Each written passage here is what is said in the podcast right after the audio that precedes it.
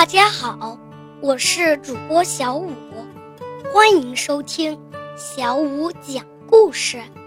孩子感兴趣的中国史，今天我们要讲的是：古人过年也抢红包吗？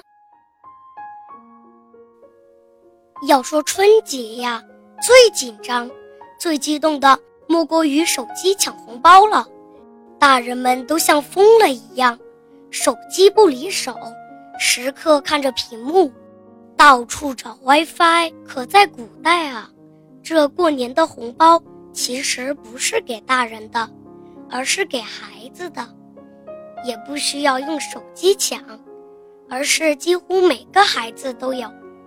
这种红包又叫做压岁钱，可是流传了上千年的中国传统习俗。可能有的小朋友听过这样一个传说：以前有个叫祟的妖怪，每年的大年三十夜里会出来，专门摸睡熟的小孩的脑门。小孩被摸了过后，就会发高烧，然后变成傻子。后来有对夫妇用红纸包了八枚铜钱，放在孩子的枕头边。到了夜里，祟果然来了。正当他伸手去摸孩子的时候，突然枕头边发出一道金光，把祟给吓跑了。这件事儿很快就传开了，于是人们把这种用红纸包起来的钱叫做压岁钱。要知道。传说只是人们想象出来的，其实压岁钱的真正来历和妖怪毫无关系。据史书记载，在北宋神宗年间，有个小孩在元宵节赏灯的时候被坏人拐走了，路上碰巧遇到皇家车队经过，这个小孩急中生智，大声喊救命。于是坏人被吓跑了。后来这个小孩被带到了皇宫，宋神宗认为他受了惊吓，于是赏赐了一些钱给他压压惊。这件事传出去之后，全国的老百姓都纷纷效仿宋神宗的做法，在过年的时候给孩子一些零用钱，寓意辟邪、祈福。压惊，这便是压岁钱的最初由来。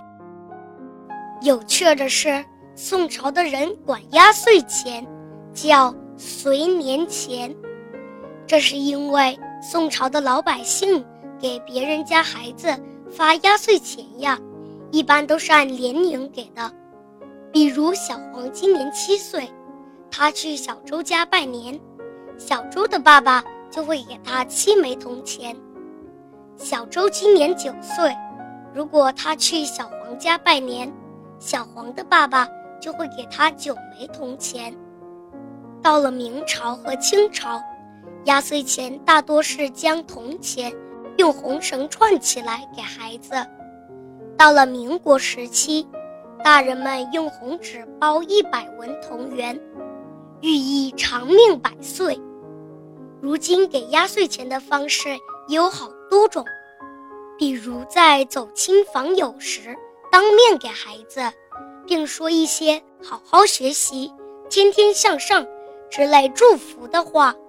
有的家长会把红包藏起来，让孩子自己去找；还有的家长在除夕晚上把红包压在孩子的枕头边，让孩子早上一睁眼就能看到红包。寓意新的一年有个新的开端。总之，压岁钱的风俗源远流长，它代表了长辈对晚辈的美好祝福，祝愿孩子在新的一年里健康成长。好了，本期的故事就讲到这儿。如果大家有什么感想，可以直接给我留言。若有不对的地方，也请多多指正，谢谢大家的收听，我们下期再见。